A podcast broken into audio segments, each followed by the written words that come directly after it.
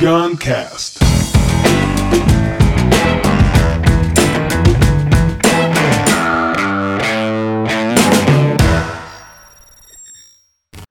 Beleza, então vamos lá.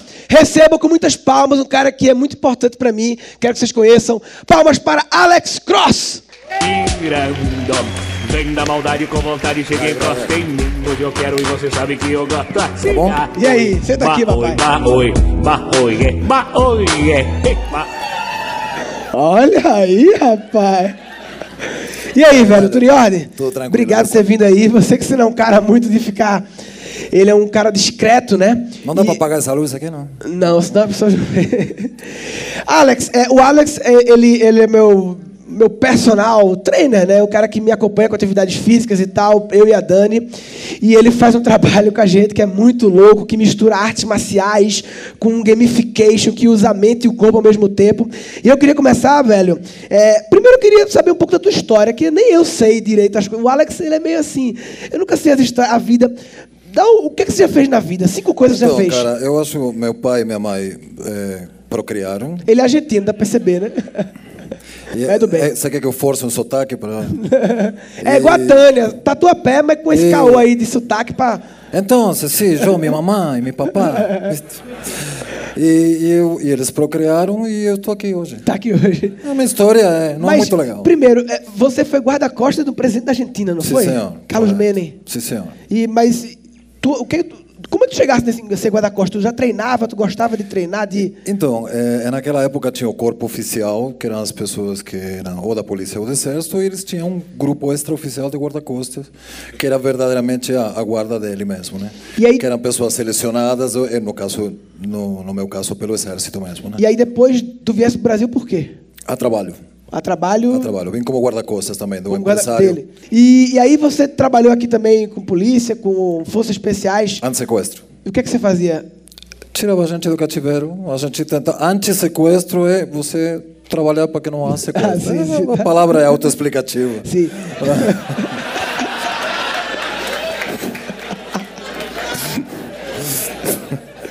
Foi a palavra. eu- eu- argentino, argentino é todo meio galã assim, né? Ele é cheiroso, esse cara é todo cheiroso. E aí, e argentino tem uma mania. Não, ele é cheiroso, ele é sempre cheiroso. E aí.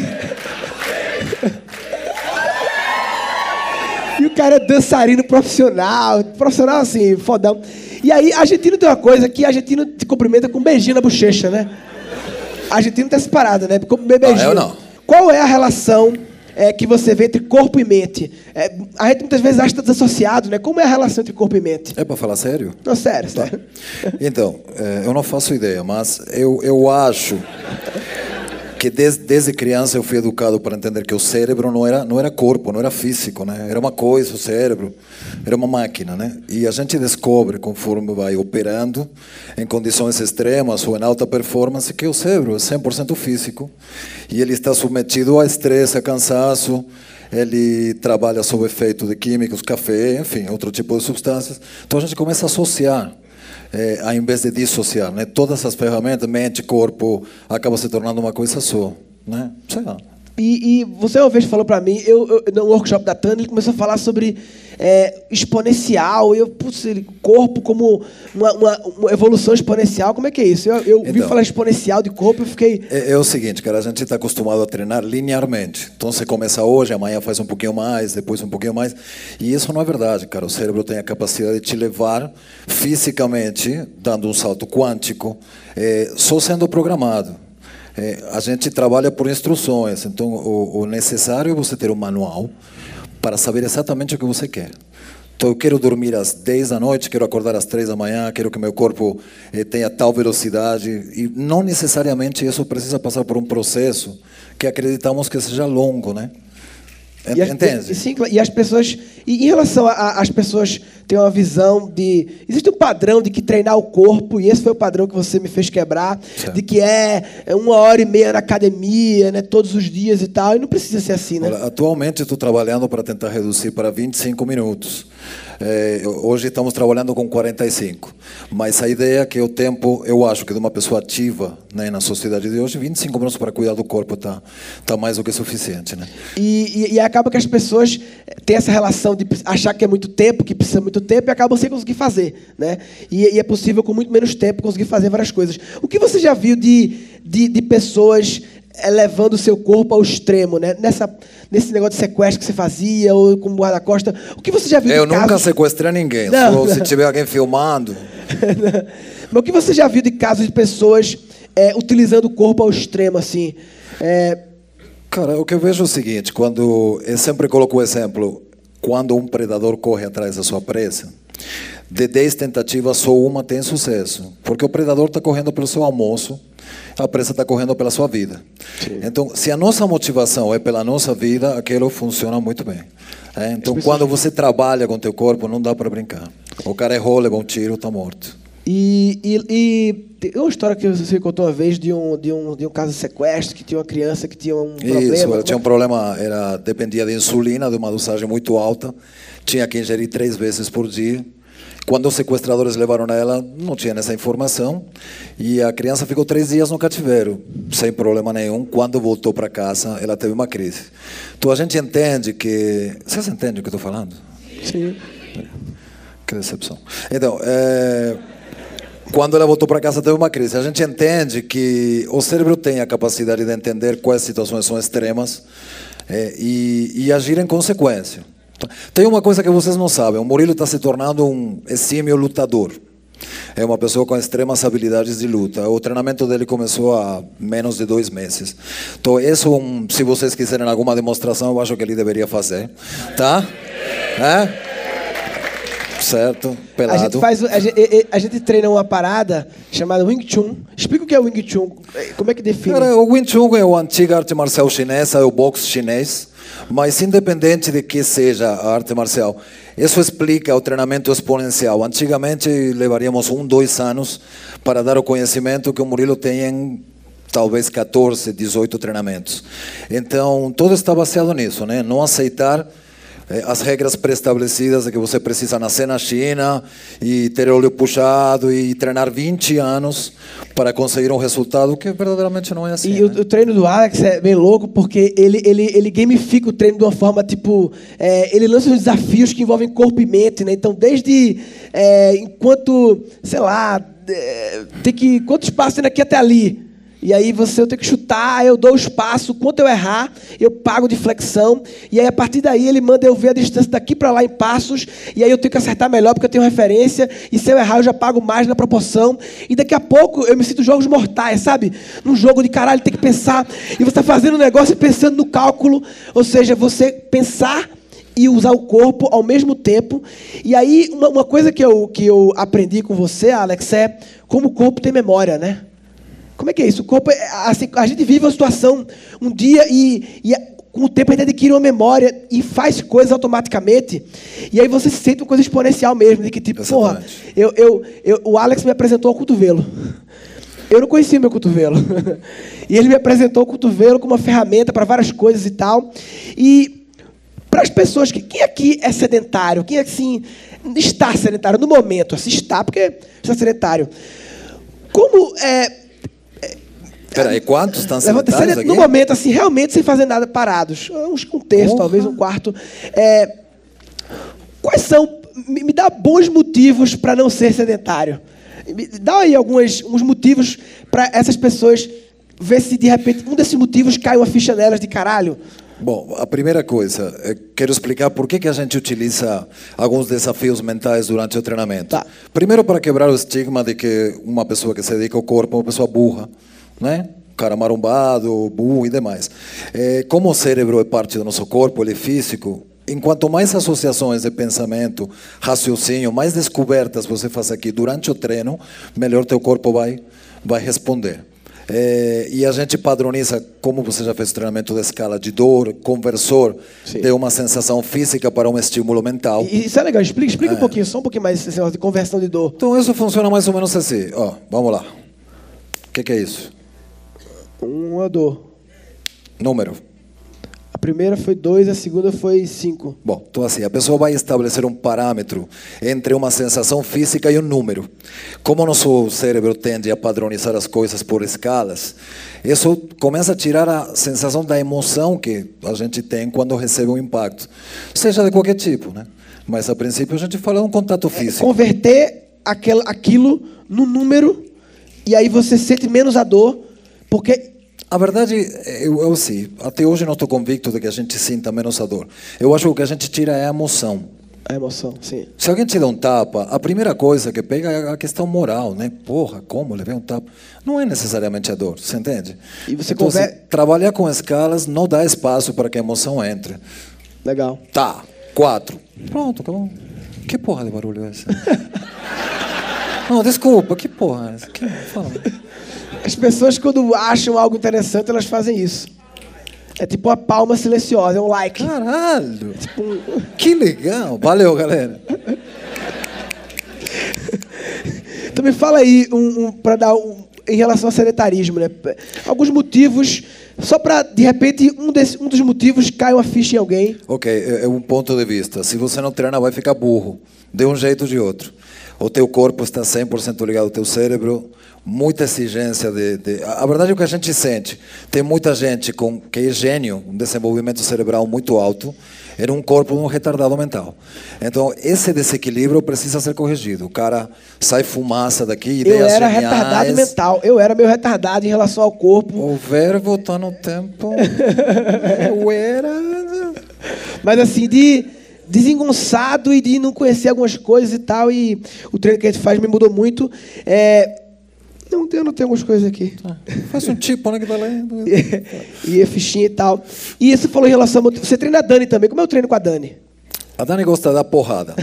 Todo mundo conhece a Dani e fala assim: Alex, hoje estou afim de dar porrada. Quero bater em todo mundo. Então, assim, o treinamento dela, a gente descobriu uma ligação com, com a violência. Toma cuidado, se liga. Eu estava treinando a Dani e falei assim: Dani, me diz uma coisa que te tire de sério. Não, não tem nada. Não, mas uma coisa que te deixa chateada. Ela estava batendo um pouco fraco, né? Não tem nada, eu sou uma pessoa de boa. Não, cara, pensa em alguma coisa que te deixe verdadeiramente puta. Se Murilo me trair, eu vou tomar. Aqui esta rapariga que tá pegando teu marido. Pá, pá, ela quase estourou a bola. Então, assim, cara, motivação, né, cara? Motivação. Quando a pessoa tem um bom motivo, gera geração, né? Motivação. Motivação. Motivação. É mais chique, né? E me fala sobre o Wing Chun, é uma, é uma parada que me é, quebra um pouco. Primeiro, é, é, a gente é acostumado com o padrão de luta, UFC, boxe, né? E fala um pouco sobre a diferença da luta esportiva e da luta verdadeira. Então, é o, é o que se aplica ao que a gente falou antes. Tudo que for esportivo está sujeito a uma série de regras. São os mesmos padrões que, de repente, fazem que a criatividade não flua. Sim. Então, no esporte, na luta, acontece a mesma coisa. Você tem que respeitar algumas questões. Então, se você for um cara muito criativo fisicamente, acabou. Porque tem os limites. Então, sempre que você tira regulamentos, padrões e expectativas daquilo, você começa a ser livre. E acho que o Wing Chun passou exatamente por esse processo. Acabou, eh, começou como um esporte e terminou tendo que ser usado para defender a própria vida das pessoas, né? O Wing Chun, é, é o Bruce Lee era é, é o Vamos dizer que a principal- coisa mais característica dele era, era o Wing Chun. Era o Wing Chun, né? É. E eu ia te perguntar mais em relação a... Você medita, não? Eu nunca te perguntei isso. Você faz alguma coisa de meditação, não? Cara, a gente já tem conversado com a Tânia várias vezes. A meditação é 100% ativa, né? Então é o famoso meditation. uma- É uma medita em ação. Certo? Agora, aquela meditação estática pela qual eu passei quando era adolescente, eu sempre achei um porre. Você passou quando era adolescente? É, no treinamento de Wing Chun e esse Sim. tipo de coisa, aquela coisa, mas fica e pensa na, na tela mental, eu não sei onde fica essa E eu acho porra. engraçado, você tem outra camada da sua vida. tem outra camada interessante que é da dança, né? Isso. Qual é a relação? Você gosta de dançar e eu, eu soube já que você dança muito bem e tal. Qual é a relação de dança com a. Por que você começou a dançar? Qual foi, o que é que te. Cara, porque a verdade é assim, para você explorar teu corpo, eh, ele é multipropósito, né? Ele é multidirecional, multipropósito. Então, a coisa mais diferente com a luta e com tudo que eu fazia era uma coisa que me obrigasse a ser mais leve, mais delicado. Né? Por que não? Né? E, e foi uma linguagem muito interessante, cara. Uma, to- toda coisa nova que você que você acrescente no teu corpo como treinamento, ele melhora o conjunto. Por isso que eu sempre falo que pessoas que não treinam acabam se tornando eh, burras, entendeu? E tu, tu tem outra camada também que é de cachorro, né? É, também. também. Conta aí. Que, As camadas aqui, caralho, mil folhas. Não, porra, ele, né? ele, tem, ele é um dos maiores experts em treinamento de cachorros, tanto para ataque como para negócio de drogas e de detectar não sei o quê. E tu tem cachorros em casa. Como é que tu entraste nesse mundo de. de... Isso aí entrei quando eu fui guarda-costas. A verdade é uma história como toda que começa por uma questão de preguiça, né? A gente esperava duas horas a guarda presidencial ir buscar os cachorros para farejar a parte de explosivos do carro. E não tinha saco para ficar esperando duas horas a porra do cachorro chegar. Aí eu pedi se eu não poderia fazer um curso e a gente não poderia ter um cachorro próprio. Né? E foi assim que comecei, cara. Os caras E hoje em pagaram dia o tu treina curso. cachorros. Ca- Cara, eu faço milhões de coisas, mas não como profissão, né? Treino Ah. os meus cães, treino algum cão farejador de drogas explosivos quando for pedido, mas não, eu não sou uma referência em relação a isso. Ó, e hoje em dia tu treina, além de pe- algumas pessoas civis, tu também treina pessoas de. de, de, de, de que mais? De, de, Então, cara, é, eu sou instrutor das forças especiais, então existe uma, uma disciplina que é padrão para um cara que é de uma força ordinária e quer se transformar num soldado de elite. Polícia, exército, enfim, de, de onde for.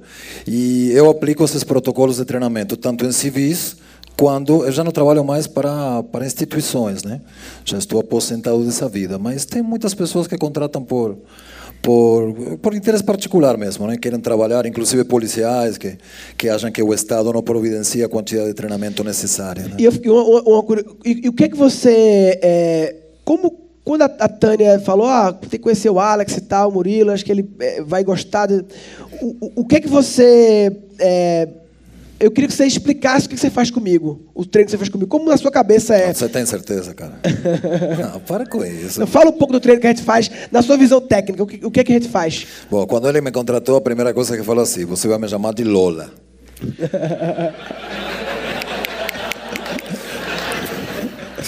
Então, cara, eh, o Murilo é uma pessoa ímpar, embora eu sempre acredito quando vejo um ser humano excepcional isso está em todos nós, mas ele é um exponente assim das pessoas que eu tenho tido a possibilidade de conhecer recentemente, quero dizer nos últimos 10 minutos, ele é uma pessoa excepcional, né? E o meu link com ele, que tudo que ele fala para vocês é exatamente o que eu aplico nos meus treinamentos tudo que ele fala em relação aos bloqueios, eh, a quebrar padrões, padrões. exatamente a história da minha vida.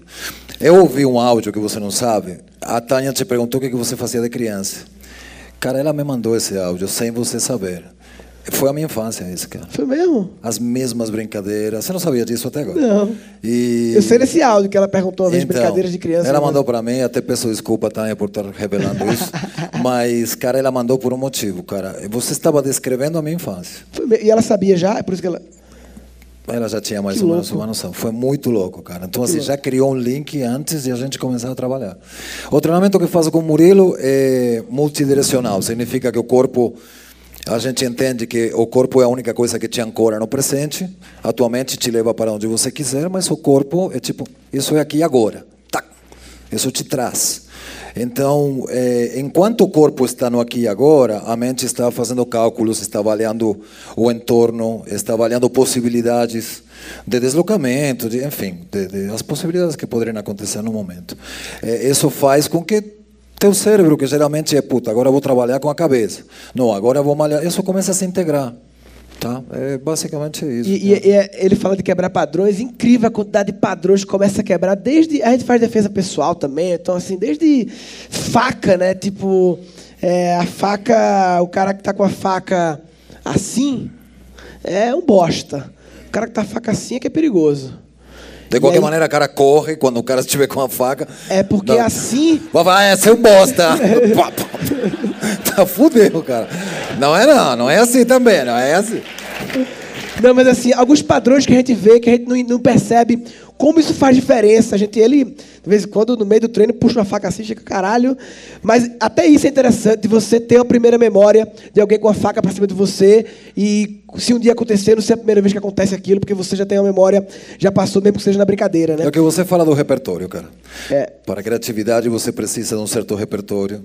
Então, a, a- E ele, ele me ensinou também a entrar nos ambientes e fazer um scanner dos ambientes, porque, pensando a nível de luta, todo objeto está no ambiente tem a ver com o que pode acontecer, né? Com luta, né? Então você pode usar os objetos para as coisas.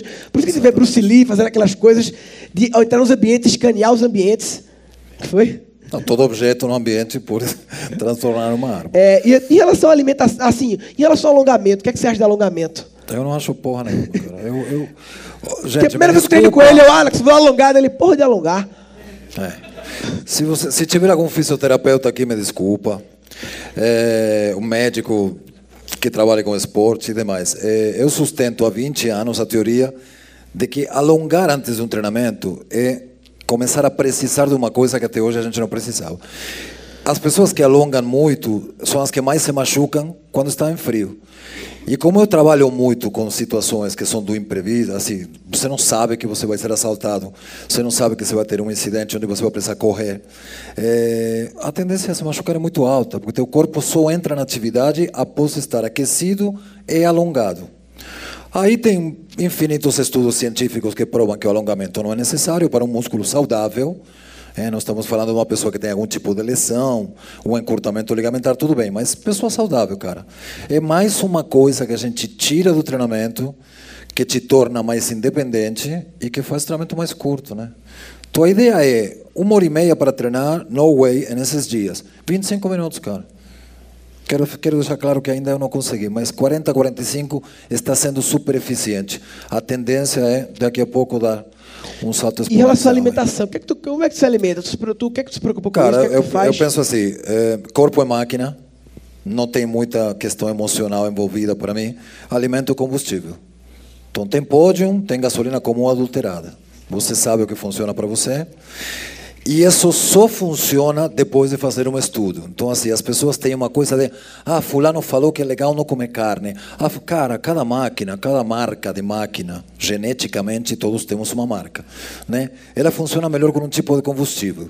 Eu vou fazer uma sugestão para vocês que eu faço para as pessoas que geralmente fazem curso comigo, que é a seguinte: segunda-feira escolhe um alimento e se alimenta dele com tua atividade normal. Você vai entender quantas coisas mudam conforme o que você está ingerindo. É é a mesma coisa que te falar, pega teu carro, segunda-feira abastece gasolina comum, que pode, uma acontece, né? aditivada. Testa, testa, né? Todos os dias um alimento diferente e você vai falar, puta, na quarta-feira rendi, dormi bem, o que, que você comeu? Esse é teu alimento. Essa questão de. Porra, a gente precisa comer de tudo, gente. Os, os seres mais evoluídos desse planeta são os animais. Eles não comem de tudo. São raras as espécies que comem de tudo. Geralmente ele sabe o que tem que comer, se alimenta daquilo e funciona no, no seu potencial máximo. A gente tem muita coisa no mundo, acha que precisa comer tudo. Se tratando de pessoas pode até ser, mas digo assim, em alimentos é um pouco mais complicado.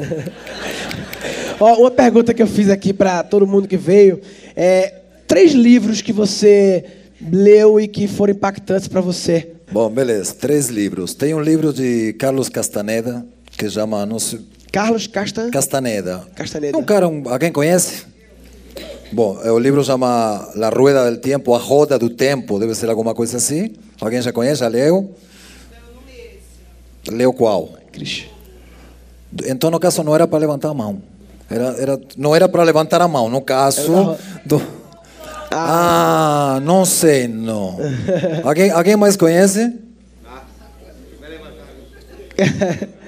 Quem já leu esse Carlos Castaneda? Ah, pô. Ô, Leu? Carlos. Muito louco, né, meu? Esse livro, cara, fala uma coisa muito legal sobre várias questões, mas o cara é meio tipo foda-se tudo. Quando você gosta de uma coisa, não precisa motivos para gostar. Teu espírito está te dizendo que você tem uma ligação com aquilo e ponto, acabou. Legal. Então, tipo, segue qual que é a tua. E a gente fica achando, caçando motivos lógicos para apoiar uma decisão que não é tua, é de teu, é de teu ser, cara. Legal. A minha parada é essa. Não, mas isso não dá dinheiro, não, mas isso não é legal. Foda-se, a minha parada é essa. Legal. Algum outro que você lembra assim? Algum outro livro que te impactou e que, sei lá...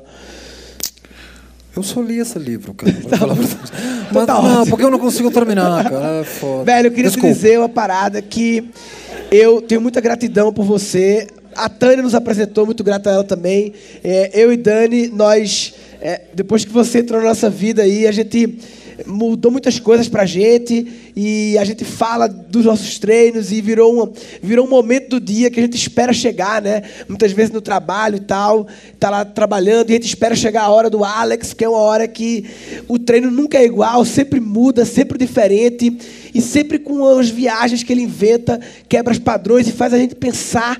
E é uma meditação porque no treino do Alex, você tem que viver o presente. Não dá tempo de pensar em mais nada. Tem que viver o momento presente para acompanhar. Sou muito grato. Obrigado por ter vindo. Sei que você não gosta muito das coisas assim. Mas obrigado. Senhoras e senhores, palmas. Alex Cross. Valeu, pai. Valeu, velho.